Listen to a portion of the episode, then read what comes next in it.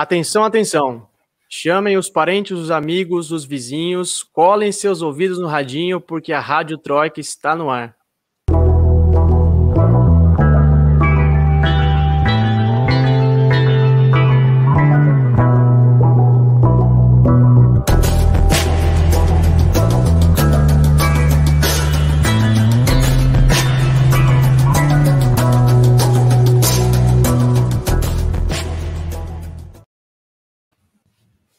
Sejam todos e todas muito bem-vindos, muito bem-vindas. É, eu sou Lucas Stanislau, repórter de Ópera Mundi, e hoje a gente estreia uma nova iniciativa aqui nos canais de Ópera Mundi, que é o podcast, videocast Rádio Troika. É um podcast em três blocos, contando sempre com três participantes, daí o nome Troika, é, que vai discutir os temas mais quentes que aconteceram no mundo na última semana. A ideia é fazer o programa ao vivo aqui pelo YouTube, Facebook, Twitter de Ópera Mundi, toda terça-feira, às 19 horas. É, antes de mais nada, eu quero dizer que eu vou explicar para vocês o funcionamento do programa ao longo é, da nossa conversa aqui. Quero pedir a vocês que façam é, uma inscrição no canal de Ópera Mundi no YouTube, que sigam a página do Ópera no Facebook, nos sigam no Twitter é, faça uma assinatura solidária de Opera Mundi. É, se você tiver endividado, se não conseguir assinar Opera Mundi, você pode contribuir é, fazendo um Pix também. A gente tem essa opção mais, mais moderna, a opção mais nova de apoiar a Opera Mundi. E claro, o bom e velho super chat aqui pelas redes, pelo YouTube. É, mande seus comentários sempre que, se possível, com o super chat a gente agradece. Antes da gente começar o programa, antes da gente iniciar o primeiro bloco, eu quero apresentar para vocês nossas correspondentes, nossas repórteres aqui que estão que compondo o nosso programa essa noite. É, recebam, deem as boas-vindas à pessoa que mais come arepa nesse programa, diretamente de Caracas, na Venezuela, Michele de Mello. Oi, Michele. Oi, oi, gente, boa noite, com certeza, como arepa todo dia já, meio brasileira, meio venezuelana, mas arepa continua sendo um desastre que eu faço. boa noite, Lucas, boa noite, Camila, é, obrigada, pessoal do Opera Mundi, pelo convite, vamos lá, vamos bater um papo legal é, nessa noite. Maravilha. E também é, a madrilenha mais brasileira, ou a brasileira mais madrilenha desse programa, diretamente de Madrid, na Espanha, Camila Varenga. Oi, Camila. Oi, Lucas. É, brasileira mais madrilenha. Madrilenha ainda não sou totalmente. É, obrigada pelo convite. É bom estar de volta aqui no Ópera e participando de um projeto tão legal como esse. Sensacional. Bom, gente, para a gente é, começar nosso papo aqui, o primeiro bloco da Rádio Troika, que a gente carinhosamente batizou de Aconteceu Aqui, é, vai trazer os destaques das nossas correspondentes, das nossas repórteres que estão aqui hoje Claro, Michelle vai falar sobre a Venezuela e a Camila vai falar sobre a Espanha. É... Camila, nessa semana a Espanha recebeu uma, uma onda, uma leva de turistas franceses. É... eu, eu confesso que eu achei, achei bem inusitada as matérias que eu, que eu acompanhei na imprensa espanhola. Conta pra gente o, o que foi essa leva de turistas, parece que eles estavam fugindo de restrições anti-Covid, e explica para a gente também um termo que eu li também na, na, na, imprensa espanhola, que é o turismo de embriaguez. O que, que é isso? É. então, o que a gente está falando aqui é que os franceses invadiram Madrid, né? Inclusive, a, agência pública espanhola que, que gere os aeroportos registrou a entrada de, tipo, mais de 60 mil franceses em Madrid é, nesses últimos meses. E eles estão vindo para cá porque tá tudo aberto, né? A Espanha. A Espanha. A França, perdão, está com restrições muito estritas, é, né, toque de recolher às seis da tarde, está tudo fechado, bar, restaurante, a não ser, acho que para levar, né, é, take out. É, nenhum, nenhum museu aberto, cinema não está aberto, nada, e aqui em Madrid, a gente, por sorte, não sei exatamente, está vivendo vida normal, né, não sei se isso vai ser bom ou ruim, mas, é, e aí, como consequência, os franceses estão literalmente fazendo a festa, festas clandestinas, aglomerando na frente de bar, sem uso, uso de máscara. E aí, esse é o turismo da embriaguez, né? Eles estão vindo aqui, estão gastando até. Então, por um lado, é, o governo o governo conservador daqui do, da comunidade de Madrid está comemorando, mas isso eu acho que vai ter consequências muito sérias para a gente no longo prazo, né? O Marrocos anunciou hoje que hoje é meia-noite, então no caso agora, né, para mim por causa do fuso horário, fechou a fronteira aérea com a França e com a Espanha, porque realmente está bem fora de controle a situação. Gente, ó, antes de eu engatar a próxima pergunta para Camila, eu quero dizer que eu não falei o nome desse programa. O nome desse programa é Notas e Mais Notas, a preocupação do Zé e da OEA com a Bolívia. Para você que ligou agora, viu a gente falando de Espanha, não, calma, você está no programa certo. A gente vai falar de Bolívia no segundo bloco, é, mas por enquanto a gente segue com o destaque da Camila, que agora eu, eu queria saber, Camila, é, parece que o governo, o governo, o governo espanhol agora está exigindo PCR dos, dos, dos turistas que entrem por via terrestre, justamente acho que para evitar essa, é, esses episódios, né? É, as PCRs já eram obrigatórias para quem chegava é, pelo aeroporto, né? Por, é, aqui por Madrid, as fronteiras seguem abertas para outros países europeus, e aí agora eles estão pedindo também as, a, a PCR negativa para quem vem por terra. Como a nossa única fronteira por terra ali nos Pirineus, que é onde faz a fronteira com a França, é por causa disso. Inclusive, eu li faz algumas horas que já tem gente sendo presa ou recebendo multa porque está tentando passar a fronteira com uma PCR falsa para poder entrar na Espanha. Então, é, tá complicada a situação e está causando muito atrito entre os governos, porque Madrid foi colocada em risco muito alto de contágio, né? A gente teve 255 contágios por mil habitantes nos últimos 14 dias. É legal você trazer esse dado, porque eu ia te perguntar exatamente isso. É, como é que está um panorama geral assim do estágio da pandemia aí na Espanha? É, a gente tá. A gente teve é, 41 mil, mais de 41 mil casos registrados nos últimos sete dias, é, um aumento de 20% mais ou menos com relação à semana anterior. Acho que eu até anotei aqui. É, não, não anotei o número de casos totais da Espanha, mas eu sei que a gente já teve mais de é, 75 mil mortos no total. É, então é muita gente. É, a gente tem só 5,3% da população vacinada com as duas doses, um pouco mais de 10% da população vacinada com as duas doses. É, e eles estão tentando expandir isso, né? Tipo, tentando acelerar a campanha de vacinação, porque a meta é ter todo mundo vacinado, é, 70% da população vacinada até o dia 14 de julho, para poder estimular o turismo no verão, reaquecer a economia mas é, tá complicado. Inclusive, é, no boletim é, oficial do Estado de hoje, foi publicado que o uso de máscara agora é lei, é, mesmo em espaços abertos. Então, até agora era uma recomendação do Estado que podia te dar uma multa de até 100 euros se você não estivesse usando máscara, mas agora com isso, a, a, a multa mínima para quem não usa máscara e tiver mais de seis anos, não tiver nenhum problema respiratório, enfim, é, começa em 600 euros, sabe? Por não usar máscara. Então eles estão tentando. Michelle, você queria fazer uma pergunta ou Camila, eu percebi errado? E agora também.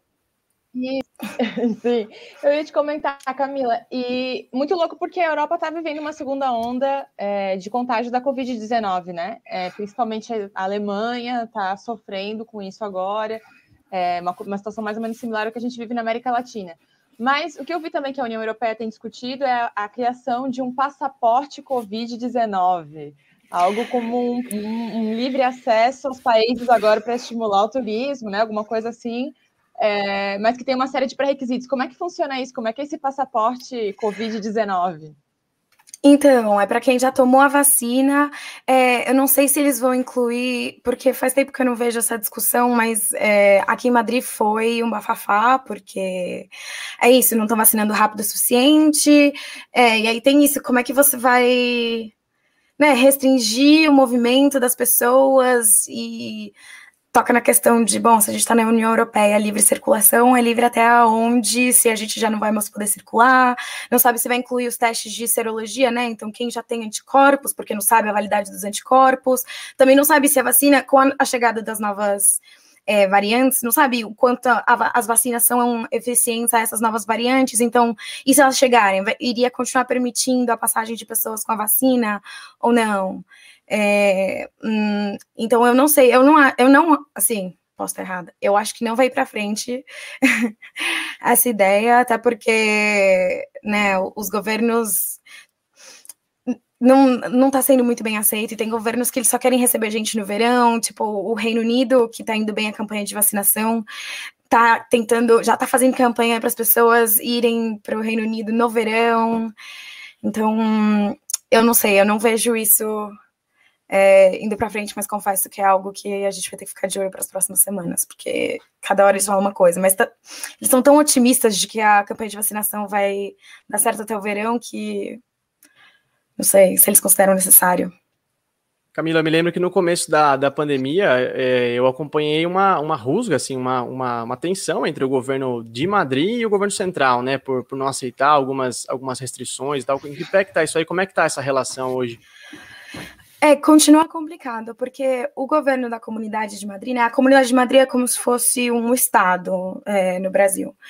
É, atualmente, a presidenta interina é Isabel Dias Ayuso, ela é do Partido Popular, é o, é o Partido Conservador, e o governo central é controlado pelo Partido Socialista, né, do Pedro Sanches. Então, estava rolando esse embate político mais do que nada, né? Então, o governo central falava uma coisa, ela falava outra, porque as comunidades autônomas têm certa autonomia como o nome já diz. Então, o governo central dizia uma coisa, ela queria fazer outra. Aí, na semana seguinte, se mudava o que o governo central é, recomendava, ela voltava atrás na decisão e fazia outra coisa. Então, é, eles seguem nesse embate, ela está sendo muito criticada porque a vacinação está sendo muito lenta. Inclusive, ela é presidenta interina agora porque ela corria o risco de sofrer uma moção de, uma moção de censura, que a gente chama aqui, né? Que seria tipo um impeachment, mas é um processo um pouco mais simplificado. Então, para evitar esse desgaste político, ela decidiu renunciar ao cargo e convocar eleições para a comunidade, que vão ser realizadas dia 4 de maio. É, mas é, tá, ela ainda conta com bastante apoio popular, estranhamente. Mas é, ainda continua esse embate entre o governo da comunidade e o governo central. Perfeito. Michele, agora falando em vacinação, Covid, é, eu sei que a Venezuela também recebeu mais doses de vacina, acho que foi a Sputnik V, né? Acho que foi ontem, segunda-feira. É, a gente vai falar já já sobre o, o, o conflito na fronteira, que parece que está tendo também um conflito armado ali na fronteira da Venezuela com a Colômbia, mas antes eu queria te perguntar é, como é que está essa questão da Covid aí na Venezuela, vacinação, essas doses novas que chegaram? Pois é, justamente, hoje chegou um novo carregamento com 50 mil doses, isso, da vacina russa, é, a Sputnik V ou Sputnik 5, é, a Venezuela comprou 10 milhões de doses da Rússia, que tem chegado, na verdade, a conta gotas, mas o país hoje já tem mais ou menos 650 mil doses, junto com as doses que foram enviadas pela China, da Sinopharm. E está avançando numa campanha de vacinação. Só que hoje a Venezuela vive uma segunda onda de contágios, assim como outros países aqui da América Latina que é, vivem esse novo momento de crise da pandemia justamente por causa das novas variantes do vírus que surgiram no Brasil, das novas variantes brasileiras, né? Consideradas variantes brasileiras, a P1 e a P2. Então, justamente esse caos sanitário que o nosso país vive está se refletindo em todos os países vizinhos, e isso quem reconheceu, inclusive, é a Organização Pan-Americana da Saúde, né? Está tendo um pico de casos no Uruguai, é, na Colômbia, aqui na Venezuela, no Chile, no Peru. Todos esses países estão vivendo, é, já tinham, digamos, inclusive, uma situação bastante mais controlada, né? O próprio Uruguai retomou é, as aulas. Aqui na Venezuela também, agora em março, iam retomar as aulas, desistiram de fazer a volta à aula presencial, é, porque estavam vacinando já os professores, né? Aqui já começa a vacinação entre grupos prioritários: professores, profissionais da saúde, militares e alguns políticos, é, seguindo a ideia de que os políticos, deputados, etc., é, estão em contato constante com as pessoas na rua.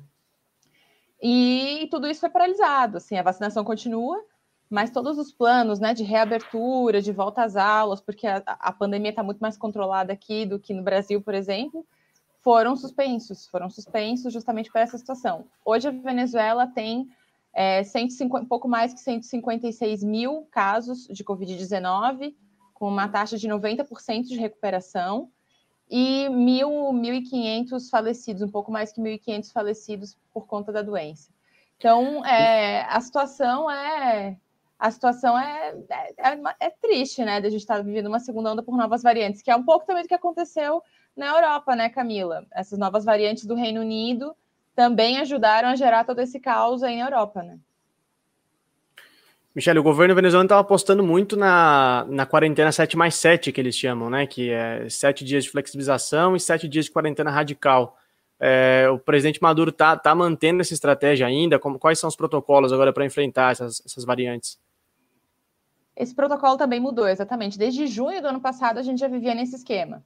Agora, a partir desse, desses novos casos de agora, é, o presidente Maduro determinou que vão ser duas semanas de quarentena radical. Nessa semana só abrem os serviços essenciais é, e as pessoas só podem circular é, com salvo-conduto, ou seja, né, justificando por que, que você tem que circular, usar o transporte público, etc. É, e uma semana de flexibilização. né? semana de flexibilização, aí o comércio abre, etc. É, mas né, com uma série de, de restrições e tal. É, esperemos que, que, com isso a Venezuela consiga conter um pouco mais o avanço do vírus, mas é difícil, né? Hoje o país já vive uma lotação de 99% dos hospitais é, de campanha que foram montados para receber as pessoas, pelo menos aqui na região metropolitana de Caracas, que é onde concentra a maior parte dos casos, cerca de 20% dos 10 mil casos ativos, que tem, existem 10 mil casos ativos, né? Em total são 150 mil, mais de 150 mil infectados, mas são 10 mil casos ativos. E é isso, superlotação dos hospitais, superlotação dos centros de saúde, então voltamos a uma situação basicamente de lockdown, né? No Brasil seria entendido como, como isso, assim, lockdown. Certo, agora, Michele, o que foi, o que foi notícia mesmo essa semana na Venezuela e que repercutiu bastante é, foi esse conflito armado que está que tá rolando na fronteira da Venezuela com a Colômbia, do lado venezuelano em Apure, certo? E do lado colombiano em Arauca. É, eu vi declarações do ministro da Defesa, Vladimir Padrino Lopes, eh, diz, falando sobre um, pouco sobre o caráter desse conflito, mas queria te ouvir, assim, é, quais são os atores desse conflito, quem que está por trás disso, quem são esses grupos paramilitares colombianos que o governo da Venezuela está dizendo que estão provocando esses conflitos? Pois é, já são 10 dias de enfrentamento, né? o conflito começou no dia 20 de março, Lucas. Até agora já são seis falecidos é, 12 pessoas que estão presas e mais e 27 pessoas que estão sob processos é, num tribunal militar aqui na Venezuela. E segundo o Ministério de Relações Exteriores da Colômbia, né, a Venezuela não confirmou essa informação, então, é, segundo a chancelaria colombiana, são mais de 3.100 pessoas é, que foram obrigadas a abandonar suas casas do lado venezuelano por conta dessa violência para o lado colombiano. É uma zona de mais ou menos 10 mil quilômetros quadrados que compreende essa, essa região do, do, desse conflito. O que, que aconteceu, né? Faz mais ou menos 10 dias regulares, grupos paramilitares e vinculados ao narcotráfico na Colômbia tentam avançar para dentro do território é, venezuelano, justamente no estado Apure. Essa é uma fronteira é, que, que divide um país do outro, é um rio, que é justamente o rio Arauca, que dá o nome do departamento do lado colombiano, né? Que seria um estado, similar a um estado no Brasil. É, o governo colombiano diz que são que é as Farc, né, que são dissidências das Farc, que é a Farc que está junto com o governo venezuelano promovendo a violência é, na fronteira e que existe uma crise humanitária e que é, agora os países precisam intervir nessa crise humanitária justa, que está sendo gerada e, e, a justificativa da crise humanitária seriam essas 100 pessoas que teriam cruzado para o lado colombiano. Já o governo venezuelano vem é, denunciando e vem mostrando, inclusive, né, com, com imagens e com, com, outros tipos de evidências, que na verdade não, é isso, são grupos irregulares, grupos paramilitares que, que fazem vida na Colômbia, né, e principalmente nessa, nessa região fronteiriça, porque é uma rota de narcotráfico, é, que estariam justamente tentando é, tomar território venezuelano, teriam começado colocando minas explosivas no território é, venezuelano, é, para ir conseguindo avançar, né, digamos. E aí esse enfrentamento está rolando já faz 10 dias. O próprio ministro da Defesa, o Padrino Lopes, como você falou, né, ele insiste em que, na verdade, isso é uma tática da Colômbia de tentar é, gerar distúrbios na fronteira e justamente para isso justificar algum tipo de situação de intervenção internacional, né? Lembrando que em 2019 a Organização dos Estados Americanos, a OEA, aprovou aplicar o TIAR contra a Venezuela, que é o Tratado Interamericano de Assistência Recíproca, é, foram 12 países que assinaram, entre eles o Brasil. É, que significa o TIAR? Né? O TIAR significa que se algum é, país é, do estado do continente americano se sente ameaçado né, por algum motivo, os outros países podem fazer uma aliança é, para intervir ou então para protegê-lo de uma ameaça externa. Nesse caso, se algum país da região representa uma ameaça para outro país da região, essa coalizão de, de nações vizinhas poderia atuar é, intervir nesse, nesse possível conflito, nessa possível ameaça. No caso aqui é isso, né? A Venezuela supostamente seria essa ameaça para a região e os demais países teriam que atuar para impedir essa situação. Então, o clima está bastante tenso, é, mas, no entanto, até agora, ao que parece, é, a Força Armada Nacional Bolivariana tem conseguido conter o avanço dessa, dessas organizações paramilitares, inclusive os meios colombianos e meios venezuelanos, né, é, publicações, reportagens jornalísticas têm apontado que sim, que existe uma, uma briga também por esse, nesse território do lado colombiano entre grupos dissidentes das Farc, que não estão vinculados ao grupo do Ivan Marques, que é a segunda Marquetalha, senão seriam outras duas frentes dessa dissidência das Farc, que estariam disputando esse território também do lado colombiano, e que teriam algum tipo de vínculo com o narcotráfico. Mas até aí já, já é isso, né? São informações que a gente vai recolhendo aí de distintas, é, distintas reportagens. O que a gente sabe até agora é que o conflito permanece, mas tem sido contido. Eu me lembro quando falaram em ativar o TIAR, saiu só a gente procurando o que era esse tratado, porque ele estava escondido, esquecido dentro do fundo da gaveta, porque é um tratado da Guerra Fria, se não me engano, de 1947, né? Muito antigo, assim. Há anos ninguém, ninguém nem falava disso. Michele, eu, eu, me lembro de um episódio é, na, quando teve aquela disputa na, na ponte Simão Bolívar, se não me engano, ali em Cúcuta, né? É, quando o Juan Guaidó apareceu do lado colombiano e o, o, governo venezuelano disse que não tinha registro da saída dele, então deputado, né? Não tinha registro da saída dele do país. E meses depois, a justiça venezuelana provou que o, o, o Guaidó havia saído do país com auxílio de grupos paramilitares. E eu também me lembro de um outro episódio, foi chamado de Operação Gideão, né, Gideon, é, que basicamente foi uma tentativa de golpe contra o governo venezuelano, teve apoio de mercenários norte-americanos e também envolvimento de grupos paramilitares colombianos. Dá para a gente traçar um paralelo entre esses grupos, que, porque, porque me parece que sempre que há uma tensão entre Venezuela e Colômbia, existem grupos paramilitares colombianos envolvidos, né? Não, dá 100%. Na verdade, foi isso. Em 2019, logo depois que o Guaidó se autoproclama presidente da Venezuela, ele sofreu uma série de processos, continua sendo investigado. Ele tem 25 processos abertos pelo Ministério Público contra, contra ele por, por delitos diversos. E ele não podia sair do país, né? Por isso também que ele não saiu pela via, pela via oficial. Ele não poderia deixar o país justamente por estar sendo investigado nesse momento. E aí tem uma série de fotos que foram publicadas inclusive no Twitter, assim, não é nada, não é nada escondido a relação, não está nada escondida a relação do Guaidó com personagens desse grupo paramilitar Los Rastrojos, que concentra justamente sua, sua atuação ali no estado, no departamento de norte de Santander, em que a capital é justamente Cúcuta, né? Essa cidade que está na fronteira entre a Colômbia e a Venezuela. Essa é uma fronteira das mais conhecidas aqui na Venezuela.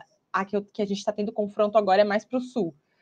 É, mas sim, existe uma série de, de situações, justamente conflitos, que mostram a relação da oposição venezuelana com o governo colombiano e com grupos irregulares, com grupos paramilitares. Né? A Venezuela vem denunciando desde 2019, inclusive denunciou na ONU, na Assembleia Geral da ONU, a existência de acampamentos paramilitares é, no lado colombiano, mas muito próximo da fronteira com a Venezuela, em que estavam sendo treinados isso, paramilitares colombianos e venezuelanos para tentar é, gerar planos desestabilizadores no país. Isso aconteceu na Operação Gedeon, tá bem, tá super documentado isso também, né? As pessoas que foram detidas assumiram nos seus depoimentos que foram treinadas no território colombiano, utilizaram inclusive lanchas do, da, da, da Marinha colombiana, foram encontradas nessa, nessa tentativa de invasão. Então, tem uma série de indícios aí que, que é isso, que apontam esse vínculo, né? Que o governo venezuelano vem denunciando há muito tempo. Oposição venezuelana que tem relações com o narcotráfico, com, com os grupos paramilitares, o próprio governo colombiano que muitas vezes é, é permite essa ação, né? Essa ação irregular, essa ação é, de paramilitares. Inclusive, tem um dado importante que é o seguinte: o próprio Estado colombiano reconhece que hoje o tráfico na Colômbia ele é operado principalmente pelos cartéis de droga mexicanos, que eles compram a cocaína na Colômbia, lembrando, né, gente, que a Colômbia é o maior produtor de cocaína do mundo e o maior comprador de cocaína do mundo é os Estados Unidos. Então, o México compra a, a cocaína da Colômbia e vende diretamente para os Estados Unidos. Isso foi reconhecido pelas autoridades colombianas, não sou eu que estou falando. É, e justamente o cartel é, de Sinaloa, que é um dos maiores hoje, mais fortes no México, tem presença é, na Colômbia, inclusive nessa região que está em conflito agora. É, e olha só que, que coincidência. O, o ex-presidente, ex-senador Álvaro Uribe, que é padrinho político do atual presidente colombiano, Ivan Duque, eles compartilharam durante a campanha política, etc., o mesmo piloto de avião que um dos chefes do cartel de Sinaloa. Então, assim, tem uma série de, de evidências que comprovam essa relação bastante próxima, né? Entre paramilitares e, e, e, governo colombiano, e isso faz parte do que muitos especialistas também falam, que é essa, essa guerra híbrida, guerra de quarta geração, né? De você utilizar não mais tropas oficiais é, de, cada, de cada país, mas usar tropas irregulares, né? Grupos paramilitares é, para gerar distúrbios e para provocar é, a derrubada de algum tipo de governo. Né? E a gente viu isso aí em 2019 durante todo o ano. É, pra, só para ficar ainda nessas relações, mais uma, eu, eu, me lembro quando essas fotos que você citou do Guaidó com esses paramilitares foi divulgada, e assim, lembrando, ele tirou uma foto com duas, duas pessoas armadas, né, com pistolas na cintura, e depois ele se justificou dizendo que a, a pensou que eram apoiadores, né, que queria tirar, uma, queriam, queriam tirar fotos fotos com ele. Enfim, gente, eu acho que esgotamos os é, assuntos ele... do primeiro bloco. Desculpa, Michele, vai lá. Não, rapidinho, eu só ia comentar, justamente, ele, ele cruza a fronteira com a ajuda desses grupos paramilitares e depois ele sobe num helicóptero do governo colombiano. Então, esse também foi outro episódio em que essa cooperação entre Estado colombiano e grupos irregulares ficou muito evidente, assim, né? Como é que só cruza por um passo irregular e você recebe com, com um helicóptero oficial da presidência? São, são, é uma amizade forte, uma amizade verdadeira, né, que existe ali. Eu acho que a gente encerrou os assuntos do primeiro bloco, gente. Eu queria é, pedir a opinião de vocês aqui no chat. Vocês estão gostando da Rádio Troika, esse, primeiro episódio aqui desse, dessa nova empreitada de Ópera Mundi? Dá o seu like aí pra gente. A gente tá com poucos likes. Se a gente não tiver uma, uma média boa de likes, a chefia vai cancelar nosso programa. Então, ajuda a gente aí, por favor.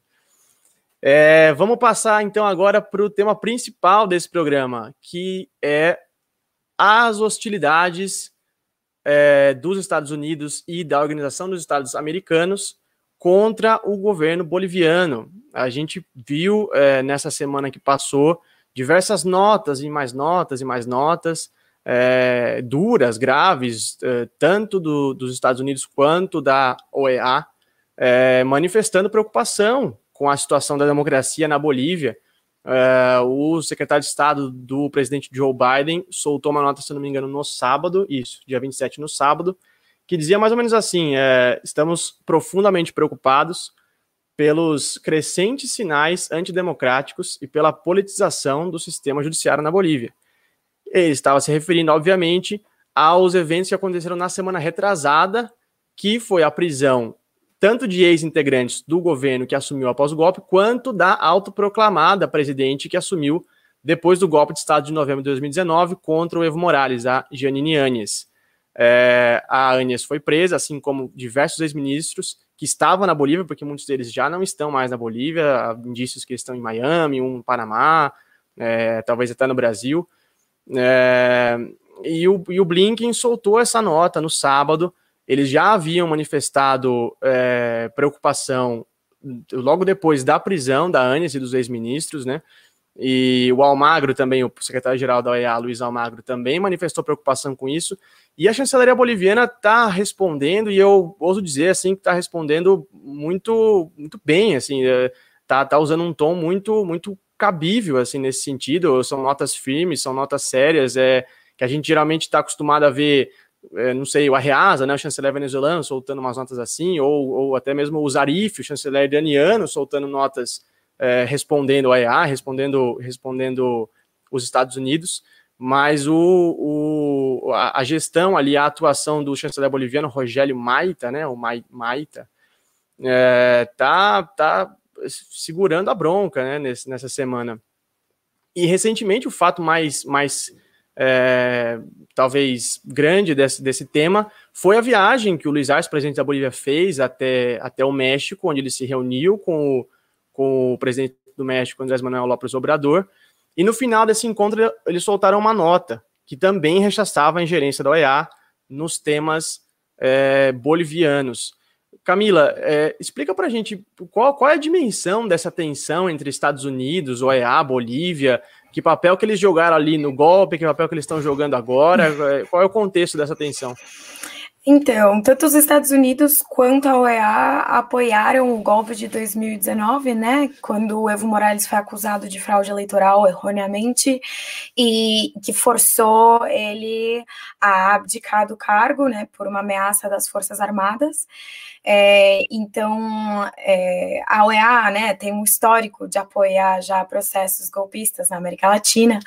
É, então, é, foi muito representativo eles terem apoiado esse, é, esse golpe na Bolívia e agora eles voltarem a estar questionando o, os processos democráticos no país, né? É, eu acho que, como você estava dizendo, eu acho que a Bolívia está reagindo muito bem a esses ataques, é, inclusive dizendo para o Almagro que ele não tem autoridade moral nem ética para para comentar esse tipo de coisa depois de ter causado né, tanto distúrbio no país, né, falando que ele está tentando promover uma polarização no povo entre o povo boli, boliviano, sempre corro o risco de falar bolivariano, tá? Boliviano. Bolivariano é... também, bolivariano, é, bolivariano também, também, né? Então, é, eu acho que é, é, isso, é um pouco o que você disse, né? E eu acho que até essa é, eu acho que, por um lado, o, o Blinken ter reagido dessa forma e ter emitido esse comentário num tweet, que eu acho que é muito característico agora dos governos e da, e da política norte-americana barra estadunidense, que eu acho que isso deixa claro para todo mundo que os Estados Unidos não é porque agora elegeu o Biden que eles vão ter uma política externa diferente da que eles estavam tendo, não significa que vai representar uma mudança com relação à política externa que o Trump vinha exercendo, é, mas eu acho que ainda bem que os, os países latino-americanos estão se juntando para combater essa combater essa, esse comportamento, né? Então, até o, México e, e a Bolívia assinaram um documento conjunto falando que a OEA e os Estados Unidos não estavam se é, comportando de acordo e que eles iam, inclusive, acho que contra a OEA, se eu não me engano, falaram que iam procurar tomar as medidas cabíveis porque o Luiz Almagro não podia é, atuar dessa forma. É um escândalo, né? É um escândalo tudo que o Luiz Almagro tem feito nas últimas eleições. E, e a coisa não, não, não, para por aí, né? Não sei se vocês chegaram a ver, mas faz pouco tempo é, que o Almagro é, assinou um acordo, que a OEA, né? O Almagro, como secretário-geral da OEA, assinou um acordo com o Facebook para gerar é, é projetos em parceria com o Facebook de pesquisa sobre integridade eleitoral e liberdade de expressão. Olha só que sugestivo. Fe Facebook esse que, que bloqueou a conta do presidente venezuelano Nicolás Maduro recentemente, né? E que e existe uma série de, de, já de casos disso, né? De, de censuras aí, não foi só o Twitter com o Trump, então é justamente isso, assim, né? A coisa de comemorar o Twitter ter é, bloqueado a conta do Trump, é, a gente tem que ficar alerta, assim, né? Porque quando os gestores de redes sociais começam a decidir quem vai poder ou não vai poder se expressar naquela rede social, e principalmente quando você já tem uma, uma quantidade enorme de seguidores, é uma coisa a se preocupar, porque daí a gente também está falando sobre outra coisa, né? Sobre liberdade de expressão, sobre possibilidade de exercer, política nesses, é, nessas plataformas. É, e de justamente né, de ter uma plataforma, um monopólio de tecnologia que pode interferir na vida política, nas decisões políticas de um país. Acho que é bem complicado. E justamente aí, a OE, o Luiz Almagro, está tentando fazer, tá, já assinou né, um acordo com o Facebook para fazer projetos sobre integridade eleitoral e, e, liberdade de expressão, que eu acho que é bem complicado, porque justamente, né, durante todo o processo da, da Bolívia, é, a OEA tentou questionar e agora aconteceu algo muito similar aqui no Equador, é, que vai ter um segundo turno em breve, mas esse primeiro turno a gente sabe aí, né, acompanhou que foram várias semanas de questionamento da OEA sobre aquele processo eleitoral, sem nenhuma prova de novo. Inclusive, é, Camila e Lucas, eu não sei, mas eu tive a impressão de que tanto esse movimento agora do Arce é, e do AMLO, né, presidente da Bolívia, presidente do México, é, de, estarem juntos, né, de, de, de, se manifestarem contra o EA, como a postura que o, o, presidente da Argentina, Alberto Fernandes, vem assumindo, inclusive desde dele ter dado asilo, né, já para o Evo e para outras autoridades bolivianas, é, e todo esse novo processo aí de integração, né, esse novo momento, digamos, acho que não é um novo processo, mas um novo momento de integração é, da América Latina, acho que foi fundamental para defender, inclusive, essas eleições que estão acontecendo agora, né? As eleições do Equador, por exemplo. Dia 11 vai ser um dia decisivo para a região, porque vai ter eleição no Equador, no Peru, segundo turno na Bolívia, e seria a data da, da Constituinte no Chile, que estão discutindo agora, dia para maio. É... Pois é, o Pinheira parece que está querendo adiar, né? Será que vai ser uma Anias novamente? Porque eu me lembro que a Anias chegou a adiar três vezes a eleição na Bolívia, né? Falando da pandemia também. É, é preocupante isso, né? Mas sim, a Argentina é que recentemente também deixou o grupo de Lima, né? Saiu de, de, de, desse, desse grupo que, que praticamente foi criado para sufocar a Venezuela, mais um grupo de pressão aqui, né, da, contra o governo venezuelano. É, mas o Almagro teve um papel fundamental ali no golpe. Eu me lembro que eu estava cobrindo bem esse tema, assim, as eleições, né, de, de, de 2019, e é, é, o papel de estabilização, de, de, de justamente o contrário do que deveria ser um órgão como a OEA, né? É, e depois, é, é, falando que houve fraude, diversos estudos, que não, não foi o Albert que publicou, foi o Washington Post que fez, né? New não é York é nem, Times. É exato, isso, né? não é ninguém suspeito, dizendo que não houve fraude na eleição, diversos especialistas, enfim. Mas, Michele, a Camila tocou num ponto muito interessante ali, que é, que é essa, essa política externa do Biden, né? Que parece que muda, mas não muda. É, assim, a gente, a gente consegue. Eu acho que esse caso da Bolívia, assim, está sendo exemplar para a gente medir o tom dele, da, da gestão Biden, do Blinken, né, que está à frente da diplomacia Biden é, para a América Latina, mas pelo mundo a gente tem diversos outros sinais que, que a gente pode é, avaliar os recentes ataques na Síria, as sanções contra a China, né? Como é que você está avaliando isso? É, total. É, em geral, as gestões é, demo, democratas, né, do Partido Democrata, é, tem essa cara é, que é conhecido como soft power, né? Busca tentar fazer uma política em que realmente, no fundo, você continua atacando determinados países, continua tendo uma postura imperialista é, em relação a, aos demais países no mundo, né? Uma, uma, uma postura de você querer ser a maior potência, de querer ser uma um, um país hegemônico em todo o planeta, mas que você usa um discurso um pouco mais amigável, assim, né? A gestão do Obama acho que foi bastante isso, assim. A gestão do Obama era o cara que parecia ser o amigo de todo mundo, ele ganhou o Nobel da Paz, mas foi a, primeiro, o primeiro presidente da história dos Estados Unidos que passou todos os anos do mandato em guerra. É, e, ou, ou gerando novas guerras, né? E o Biden era vice do Obama, ou seja, era uma gestão Obama-Biden. É, e o que está acontecendo agora já mostra, já mostra isso. Nos 100 primeiros dias de governo, bombardeio na Síria. É, além disso, né, relação com o Irã. O Biden já tinha prometido, já na época da, da campanha, de que se ele, se ele vencesse, que ele iria restabelecer os, as negociações em torno do acordo nuclear, que foi assinado em 2015 com o Irã e com as, e com as potências que são membros do Conselho de Segurança da ONU, que, e, e que inclui os Estados Unidos, né? E o Trump foi lá e saiu do, desse acordo de maneira unilateral. E aí o Irã falou: olha, eu não vou deixar então de cumprir o acordo também. Ainda mais porque os Estados Unidos, durante a gestão do Trump, atacaram Qasem Soleimani, que era um dos principais é, comandantes das forças revolucionárias, da Guarda Revolucionária Iraniana, e logo em seguida, logo de, um pouquinho antes de deixar o mandato, assassinar, né, junto é o que todo indica, né, junto com Israel, é, assassinaram o chefe do programa nuclear do Irã.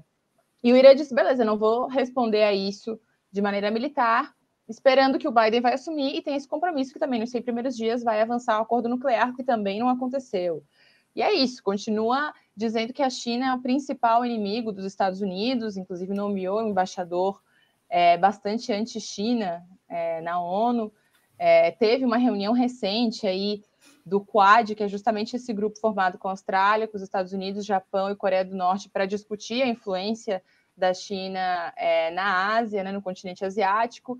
e para conter o avanço da China tanto no aspecto militar, né, que aí tem essa disputa no mar meridional da China, que é por onde passa cerca de um terço do comércio exterior mundial, do comércio marítimo mundial, passa por esse mar do sul da China ou mar meridional da China. É, não só economicamente nesse aspecto, né, e militarmente ali nesse mar meridional, mas também com a questão da tecnologia da 5G, né? Os Estados Unidos vem atacando diretamente a tecnologia da 5G e tentando convencer os países a não, não utilizarem, né, não adquirir essa, essa, essa tecnologia. Então, acho que é isso, né? Com Biden é mais do mesmo, né?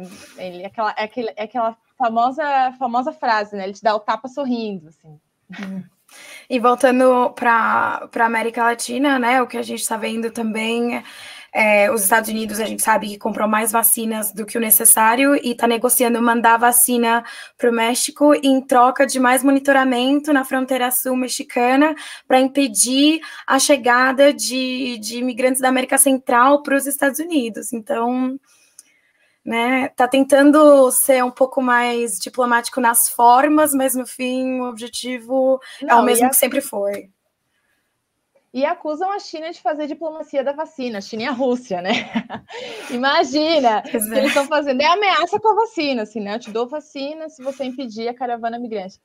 É isso, é uma loucura, né? A gente continua vendo é, uma política exterior dos Estados Unidos muito agressiva e cada vez mais centrada em si também, né? Principalmente no momento em que os Estados Unidos vivem uma baita de uma crise, né? A gente vive uma crise mundial, mas os Estados Unidos também como potência econômica vive uma baita crise, um país super endividado, com muita gente desempregada, e é isso, né? Está liderando a vacinação contra a Covid-19, mas tem muitos casos, muita gente falecida, então eu acho que o que a gente pode esperar pela frente é mais recrudescimento ainda dessa postura do Biden de atacar a China e de atacar outros países que ele considera que são ameaças para os Estados Unidos, né? Bom, ele e o governo dos Estados Unidos.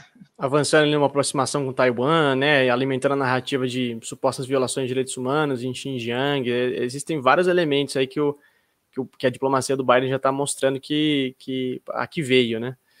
Gente, estamos chegando a 40 minutos de programa. É, o Nicolas Bonelli fez uma sugestão que queria ver uma análise de ópera sobre as eleições municipais na Bolívia. Nicolas, vamos avaliar seu pedido, mas tem material no site sobre isso, tá? É operamundi.ol.com.br você encontra lá, é, é, a gente cobriu, cobriu bem esse, essas eleições, e a Michelle já citou aqui o que a gente tem chamado aqui, Michelle, na redação de Super Sunday da América Latina, né, que vai ter um super domingo aí da latino-americano, é, estaremos todos aqui empenhados na cobertura, que, que, que, não vai ser fácil, mas acho que vai ser, vai ser bem divertido.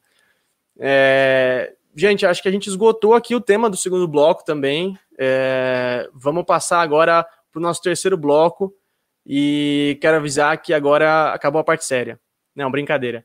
É, agora a gente vai deixar um pouquinho mais um pouquinho mais divertido esse debate, porque agora até agora a gente só discutiu política dura, né? E a gente trouxe aqui para esse terceiro bloco a ideia de fazer o FEBA Mundo, inspirado diretamente na ideia do grande jornalista brasileiro Stanislau Ponte Preta. Não, ele não era meu parente, embora gostaria que fosse é, que criou o FEBEAPA, né, o Festival de Besteiras que assolam o país. A gente vai trazer aqui o Festival de Besteiras que assolam o mundo. Cada um de nós separou uma, uma grande besteira que aconteceu essa semana. E, e a gente queria pedir para vocês, depois que a gente dar esses informes, contar para vocês essas notícias, essas besteiras, vocês escolherem aí no chat quem trouxe, quem merece o selo FEBEAMundo dessa semana, quem merece o troféu FEBEAMundo. É, se vocês não escolherem, não tem problema, a gente escolhe entre a gente mesmo. É, Camila, qual é o seu FBA Mundo de hoje, do primeiro episódio da Rádio Troika? O meu é de um episódio que aconteceu faz um pouquinho mais de uma semana, na verdade, mas que voltou a esquentar agora com a chegada, né, dessa onda da invasão francesa. A, a presidenta da Comunidade de Madrid, né, governadora, é, a Isabel Dias Ayuso, quando ela renunciou ao cargo para convocar eleições de novo, ela falou que as pessoas iam ter que escolher entre comunismo e liberdade, né? Falando que ela defende a liberdade porque o que aconteceu foi que o Pablo Iglesias, que é o presidente do Podemos, que é o partido de esquerda, né, de oposição aqui da Espanha, atual vice-presidente é, do governo, disse que ele ia renunciar ao cargo para poder se candidatar a, a eleição aqui da Comunidade de Madrid. Então, quando ele anunciou isso, ela falou que as pessoas iam ter que escolher entre comunismo e liberdade. E aí, essa frase voltou agora. Assim, primeiro, que uma frase é completamente absurda. Segundo. que ela voltou agora é porque. do comunismo, né, Camila? Gente, o saudoso sei. espectro que ronda a Europa, né? Parece que ele pois tá por é. aí ainda. Pois é, o povo aqui morre de medo. E aí, volto agora a isso, porque justamente saiu uma reportagem de um jornalista do El Espanhol, que é um jornal é, online, dizendo, dos franceses dizendo, é, eles disseram exatamente, viemos beber sem um bilhete de avião, né, de volta. Aqui existem muitas liberdades. Então tá todo mundo tipo, ah, você queria liberdade? Então essa é a liberdade que a Ilso tá querendo pra gente. Eu, particularmente, prefiro o comunismo, sabe? Essa é a piadinha que o pessoal tá fazendo. Muito bom. Michele. Olha, é, acho que eu, tá difícil competir hoje com a Camila, hein? Mas porque o fantasma do comunismo tá super anacrônico aqui. Mas a minha notícia é a seguinte: é, o Google há muitos anos já é o maior buscador do mundo, né? É, reconhecido como o maior buscador do mundo, todo mundo pensa, ah, ninguém mais te disse, né? Pesquisa algo, diz, ah, dá um Google, vai lá dar uma googleada. No Brasil, a gente até criou palavras para dizer isso. Mas olha só, vocês sabiam que dois terços das todas as buscas que são feitas no Google, pelo menos que foram feitas em 2020, geraram zero cliques, ou seja, 64% das pessoas que entraram no Google no ano passado não saíram do Google, mandaram, escreveram a, escreveram a sua, a sua pesquisa ali, viram, leram aí mais ou menos né, o que estava no índice, nesse índice de buscas que aparece, e não entraram em nenhum outro site, não, não clicaram em nenhuma desses resultados que saíram ali. É, eu tô foi... nesses dois, eu tô nesses dois textos aí, viu? É a pós-verdade atingindo assim? níveis não, veja, nos, nas oito horas que eu trabalho pro Opera Mundi, não, tá? Eu apuro ah, tá. certinho, tá. tudo beleza. Mas depois, talvez, uma receita, né? Depois, na hora do jantar, procurando ali uma receita. Aquela música, né? Pois é, justamente é isso que, que aponta esse estudo que foi feito pelo site Similar Web, que isso aumentou a quantidade de pessoas que não, que não, não clica né, nos resultados, porque o Google, a gente também percebeu isso, né? Mudou a interface e agora muitas das suas pesquisas, é, ele sai um resuminho lá em cima, né? Às vezes sai o resultadinho ali em cima, ou se é uma música, sai a música ali, é, ou se é uma receita de bolo, sai a receita ali, então a pessoa não precisa nem clicar. Isso é uma estratégia do Google também para fazer com que as pessoas fiquem mais tempo dentro da plataforma e aí gerando outras formas de, de monetizar é, a plataforma, né? Então, mas fica aí, gente, cliquem, vamos, vamos acabar com as fake news, clique, leiam as notícias até o final, leiam, leiam todo leiam o Opera Mundi. Leiam o Opera Mundi. Sensacional. Não sejam, não, sejam, não sejam esses 64% que não clicam. Perfeito, muito bom. E aí, bom. Lucas, e qual que é a tua? Agora eu quero ver se vai conseguir vai bater a gente aí.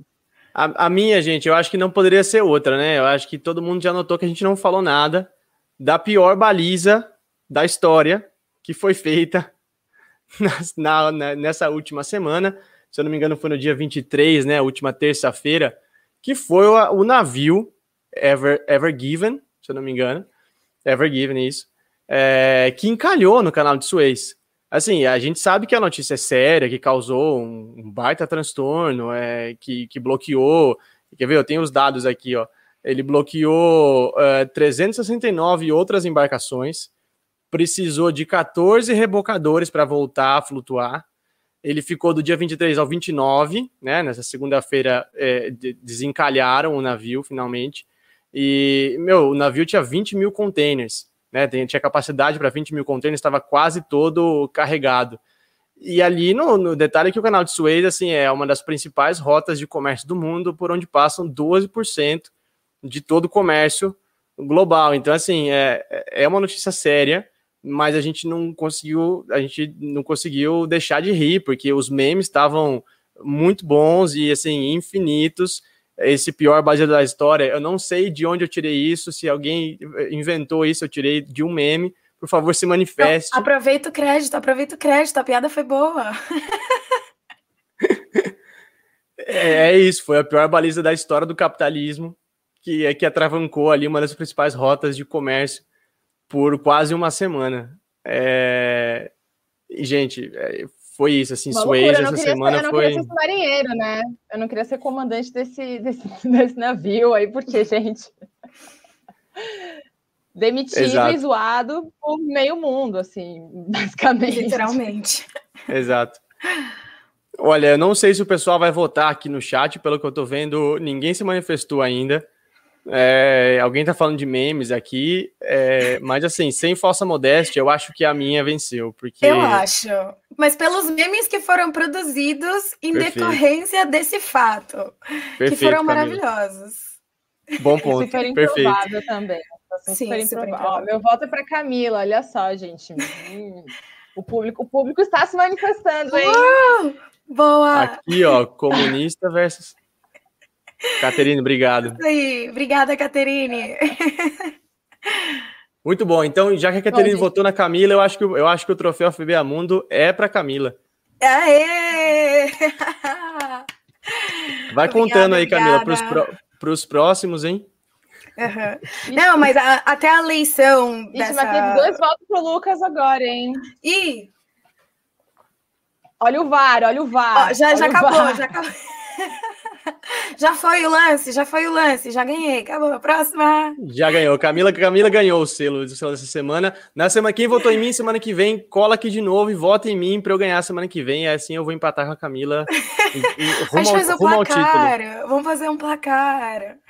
Perfeito, vamos fazer um placar. Semana que vem eu trago um placar aqui pra gente. Boa. Gente, maravilhoso. É assim, eu adorei. A gente está se encaminhando para o final do programa. Eu estou adorando, ficaria mais uma hora aqui com vocês.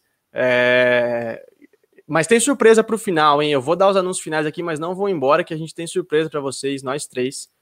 É... Eu queria pedir mais uma vez para vocês, para todos aí que estão nos assistindo, se inscreverem no nosso canal, é... dar o joinha aí, o like, o gostei para gente é muito importante para difundir esse vídeo aqui no, no Opera, tanto no Facebook quanto no YouTube, no Twitter, você que está acompanhando. Eu quero lembrar que esse, o, a Rádio Troika é gravada ao vivo aqui no YouTube, no Facebook no Twitter, mas é, vá para o Spotify e para as principais plataformas de podcast depois. Então, assim, se você quiser, pegou da metade, não ouviu o começo, vai lá para o Spotify amanhã ou ou, ou sexta, até sexta-feira eu prometo que vai estar tá lá o, o, primeiro episódio e assim sucessivamente os próximos, que serão muitos, tenho certeza. É, lembrando que vocês podem fazer uma assinatura solidária de Opera Mundi nesse endereço que está aparecendo aqui na tela, operamundi.com.br barra apoio. É, pode contribuir pelo Pix também, está a chave aqui aparecendo, apoia.operamundi.com.br e mandar um comentário no superchat. Tá acabando o programa, então não vai dar mais tempo. Manda aí seu superchat se você quiser, se você puder, é, que a gente agradece muito. É, sim, surpresas. Todo, todo episódio da Rádio Troika, depois dos temas grossos, os temas quentes, os temas duros, os temas é, sensíveis, a gente vai trazer para vocês aqui uma dica cultural, que a gente gosta de chamar de um chorinho, né? É aquele chorinho do final, assim, que, que para a gente começar a semana é, é, mais interligado culturalmente, né? Eu acho que é muito gostoso a gente trocar, trocar ideia de cultura, de música, de filme, de livro. Né? A gente está precisando também falar sobre isso. Então, Camila Varenga, obrigado pela sua participação, já agradeço, foi incrível. É, espero contar com você para todos os outros e sempre. E dá seus avisos finais aí, o seu chorinho. Obrigada, Lucas. Obrigada a todo mundo que assistiu a gente. Eu, se tudo der certo, eu vou estar aqui também toda terça-feira para continuar contribuindo. É, a minha dica cultural, já que eu falei de pandemia na Europa, é uma série de pandemia na Europa. Quer dizer, não é exatamente pandemia, né? A série se chama The Rain, né? A chuva. Não sei como foi traduzido para o português, se, se traduziram para a chuva ou mantiveram o nome original. Enfim. É uma série de 2018, que agora está com três temporadas. É, é sobre um vírus que que é transmitido pela chuva e que mata instantaneamente as pessoas.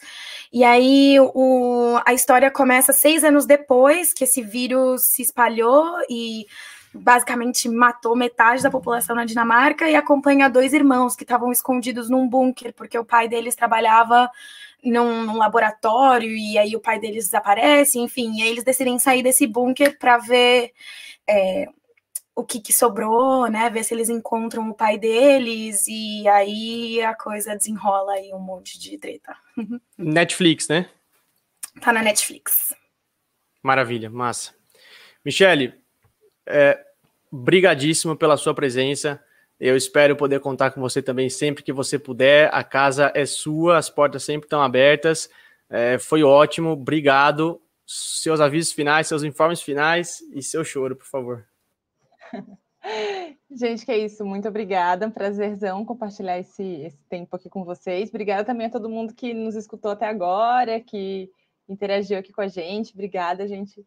E claro que sim, claro que sim. Pode me chamar que eu venho. Se a internet me permitir, eu tô aqui.